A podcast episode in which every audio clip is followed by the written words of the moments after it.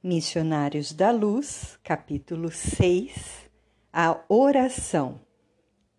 Após separar-se da genitora e da irmã, dispôs-se o rapaz a tomar o caminho da residência que lhe era própria. Seguimo-lo de perto. Doía-me identificar-lhe a posição de vítima, cercado pelas duas formas escuras. As observações referentes à microbiologia psíquica impressionavam-me fortemente. Conhecia de perto as alterações circulatórias, determinando a embolia, o infarto, a gangrena. Tratara noutro tempo inúmeros casos de infecção através de artrites miosites, úlceras gástricas e abscessos miliares.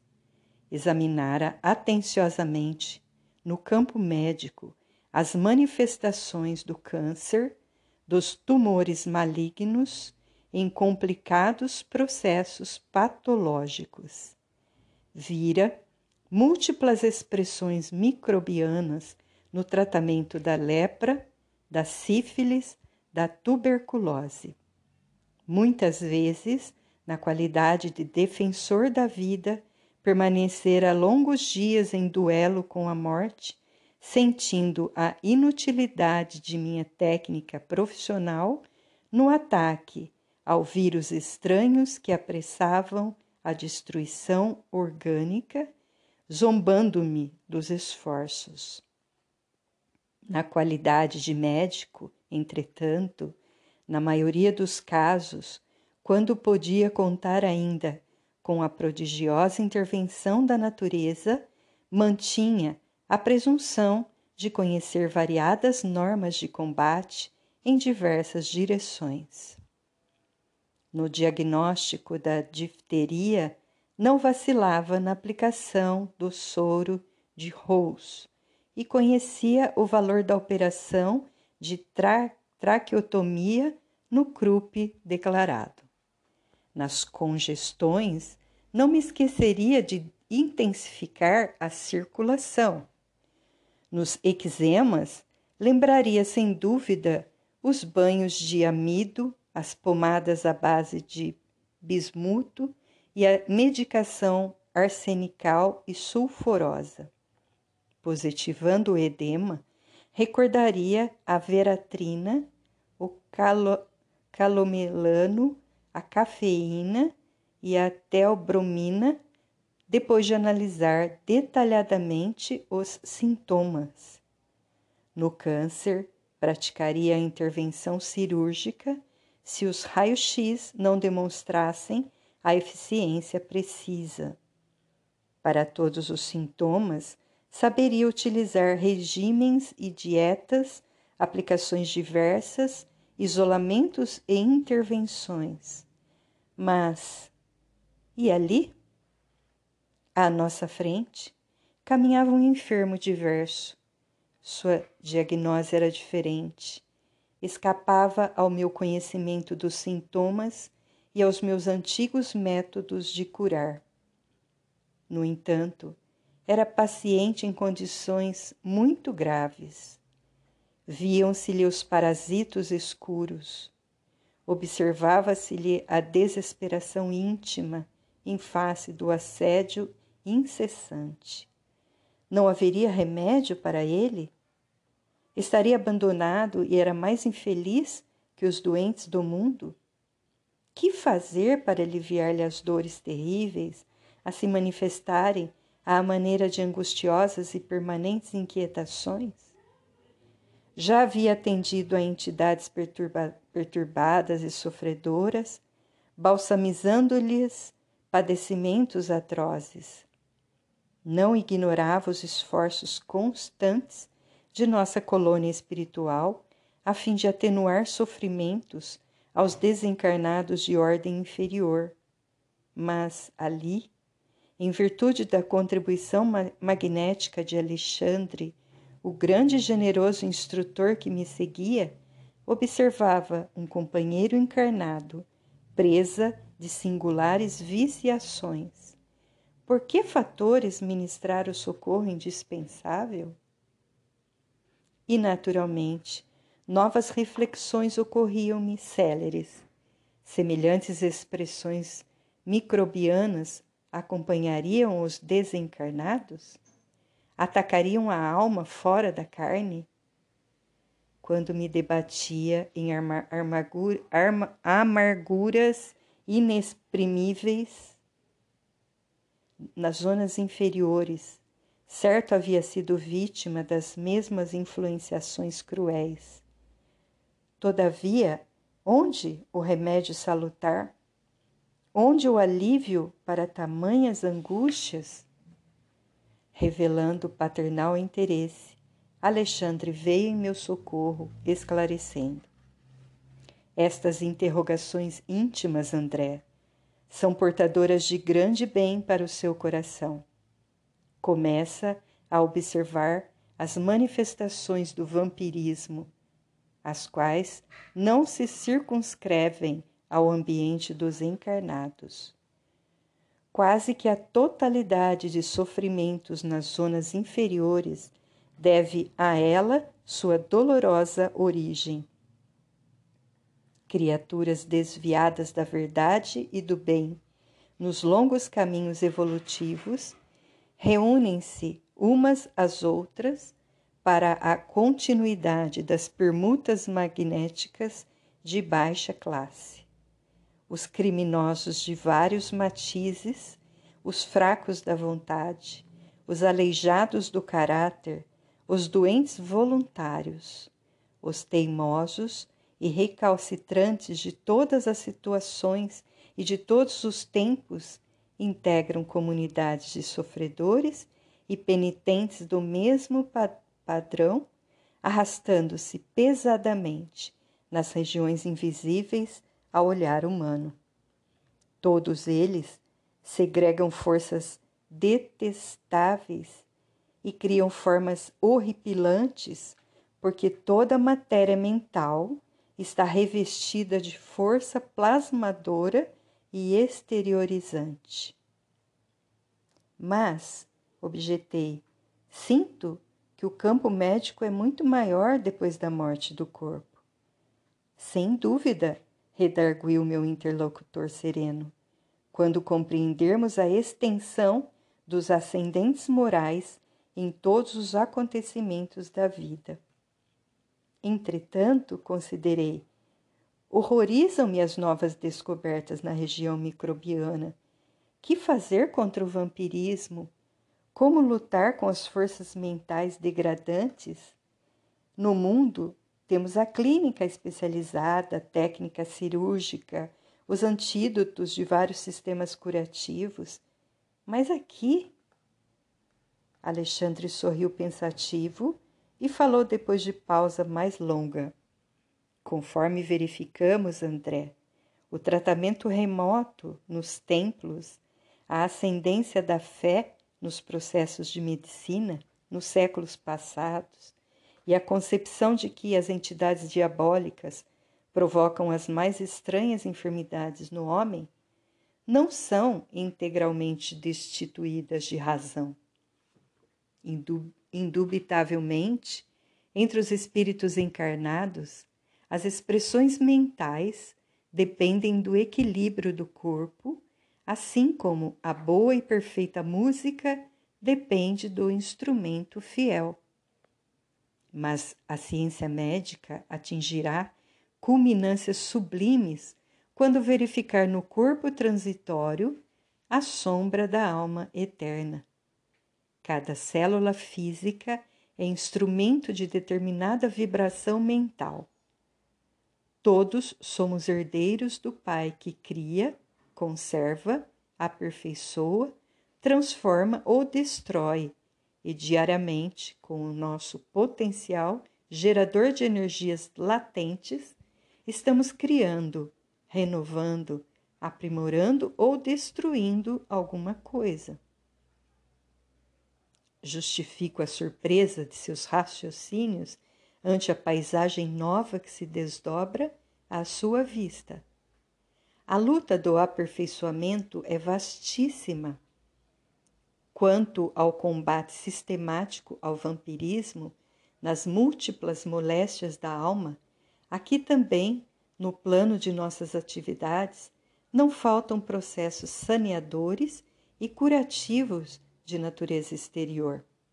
No entanto, examinando o assunto na essência, somos compelidos a reconhecer que cada filho de Deus deve ser o médico de si mesmo e até a plena aceitação desta verdade, com as aplicações de seus princípios, a criatura estará sujeita a incessantes desequilíbrios.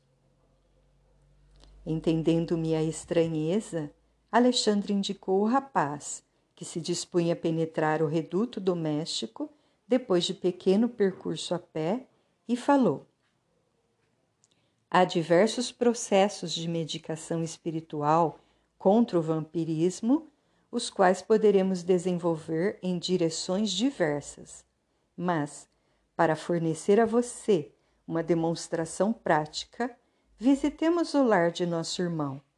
Conhecerá o mais poderoso antídoto. Curioso, observei que as entidades infelizes mostravam-se agora terrivelmente contrafeitas. Alguma coisa impedia-lhes acompanhar a vítima ao interior. Naturalmente, acentuou meu generoso companheiro, você já sabe que a prece traça fronteiras vibratórias. Sim, já observara experiências dessa ordem. Aqui, prosseguiu ele, reside uma irmã que tem a felicidade de cultivar a oração fervorosa e reta. Entramos. E enquanto o amigo encarnado se preparava a recolher, Alexandre explicava-me o motivo da sublime paz reinante entre as paredes humildes. O lar, disse, não é somente a moradia dos corpos, mas, acima de tudo, a residência das almas o santuário doméstico, que encontre criaturas amantes da oração e dos sentimentos elevados, converte-se em campo sublime das mais belas florações e colheitas espirituais. Nosso amigo não se equilibrou ainda nas bases legítimas da vida depois de extremas vacilações e levianas experiências da primeira mocidade.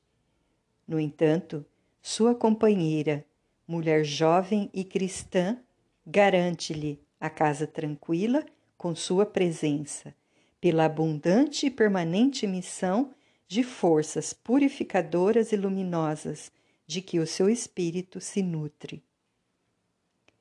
Achava-me eminentemente surpreendido. De fato, a tranquilidade interior era grande e confortadora.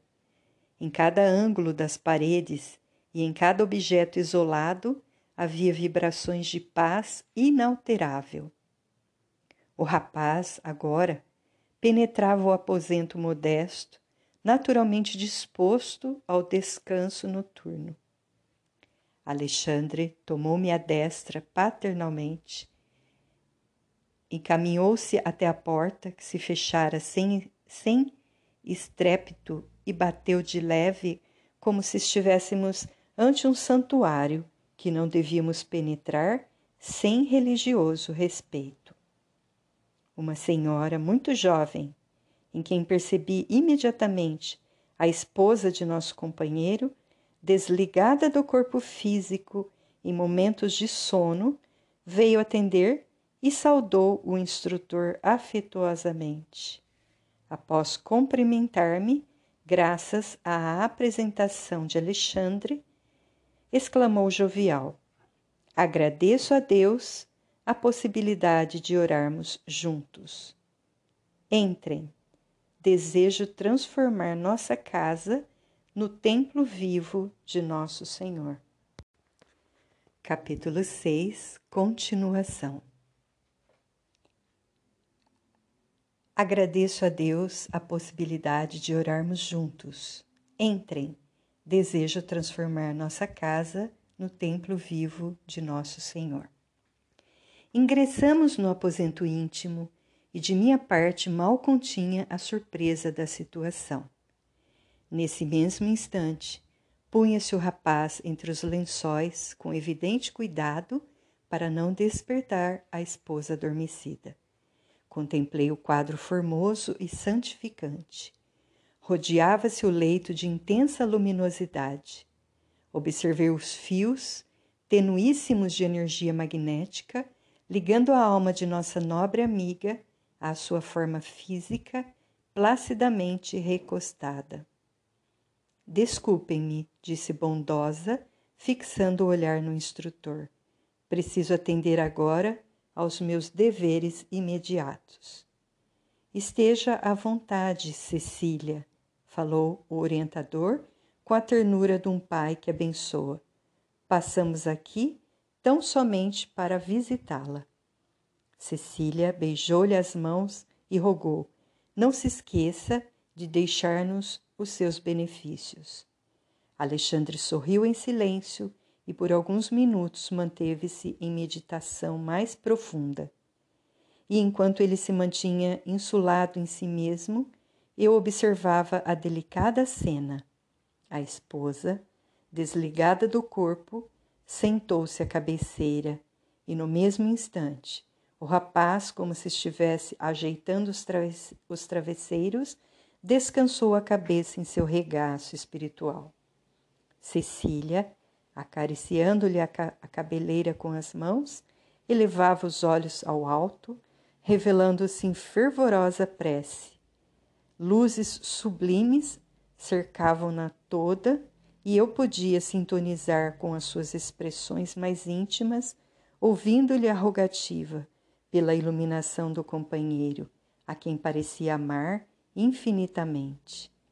Comovido com a beleza de suas súplicas, reparei com assombro que o coração se lhe transformava num foco ardente de luz, da qual saíam inúmeras partículas resplandecentes, projetando-se sobre o corpo e sobre a alma do esposo com a celeridade de minúsculos raios.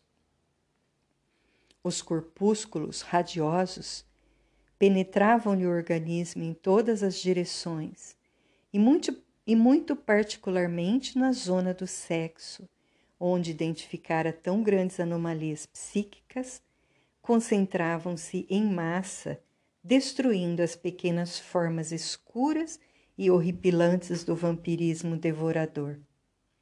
Os elementos mortíferos, no entanto, não permaneciam inativos. Lutavam, desesperados, com os agentes da luz.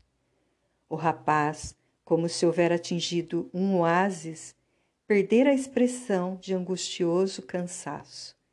Demonstrava-se calmo e gradativamente, cada vez mais forte e feliz no momento em curso restaurado em suas energias essenciais, enlaçou devagarinho a esposa amorosa, que se conservava maternalmente ao seu lado, e adormeceu jubiloso. A cena íntima era maravilhosamente bela aos meus olhos. Dispunha-me a pedir explicações quando o instrutor me chamou delicadamente, encaminhando-me ao exterior. Fora do quarto, falou-me paternalmente. Já observou quanto devia. Agora poderá extrair as próprias ilações. Sim, retruquei, estou assombrado com o que vi. No entanto, estimaria ouvi-lo em considerações esclarecedoras. Não tenha dúvida, prosseguiu o orientador. A oração é o mais eficiente antídoto do vampirismo. A prece não é movimento mecânico de lábios, nem disco de fácil repetição no aparelho da mente. É vibração, energia, poder. A criatura que ora, mobilizando as próprias forças, realiza trabalhos de inexprimível significação. Semelhante estado psíquico descortina forças ignoradas revela nossa origem divina e coloca-nos em contato com as fontes superiores. Dentro dessa realização, o espírito, em qualquer forma, pode emitir raios de espantoso poder. Após breve intervalo, Alexandre considerou, imprimindo mais força ao ensinamento. E você não pode ignorar que as próprias formas inferiores da Terra se alimentam quase que integralmente de raios. Descem sobre a fronte humana em cada minuto bilhões de raios cósmicos oriundos de estrelas e planetas amplamente distanciados da Terra, sem nos referirmos aos raios solares, caloríficos e luminosos que a ciência terrestre mal começa a conhecer. Os raios gama, provenientes do rádio que se desintegra incessantemente no solo, e os de várias expressões emitidos pela água e pelos metais, alcançam os habitantes da Terra pelos pés, determinando consideráveis influenciações. E em sentido horizontal, experimenta o homem a atuação dos raios magnéticos exteriorizados pelos vegetais, pelos irracionais e pelos próprios semelhantes. A admiração impusera-me silêncio, mas o orientador prosseguiu após ligeiro intervalo. E as emanações de natureza psíquica que envolvem a humanidade provenientes das colônias de seres desencarnados que rodeiam a Terra? Então, a pergunta é: e as emanações de natureza psíquica que envolvem a humanidade proveniente das colônias de seres desencarnados que rodeiam a Terra? Em cada segundo, André, cada um de nós recebe trilhões de raios de vária ordem e emitimos forças que nos são peculiares e que vão atuar no plano da vida, por vezes em regiões muitíssimo afastadas de nós. Nesse círculo de permuta incessante, os raios divinos, expedidos pela oração santificadora, convertem-se em fatores adiantados de cooperação eficiente e definitiva na cura do corpo, na renovação da alma e iluminação da consciência. Toda prece elevada é manancial de magnetismo criador e vivificante, e toda criatura que cultiva a oração com o devido equilíbrio do sentimento transforma-se gradativamente em foco irradiante de energias da divindade. As elucidações do instrutor calaram-me profundamente no ser, desejando, contudo, certificar-me quanto a outro pormenor de sublime experiência, interroguei. Bastará, porém, o recurso da esposa para que o nosso doente restaure o equilíbrio psíquico? Alexandre sorriu e respondeu: O socorro de Cecília é valioso para o companheiro, mas o potencial de emissão divina pertence a ela como fruto incorruptível dos seus esforços individuais. Significa para ele o acréscimo de misericórdia que deverá anexar em definitivo ao patrimônio de sua personalidade através do trabalho próprio. Receber o auxílio do bem não quer dizer que o beneficiado seja bom. Nosso amigo precisa devotar-se com fervor ao aproveitamento das bênçãos que recebe, porque, inegavelmente, toda cooperação exterior pode ser interrompida e cada filho de Deus é herdeiro de possibilidades sublimes e deve funcionar como médico vigilante de si mesmo.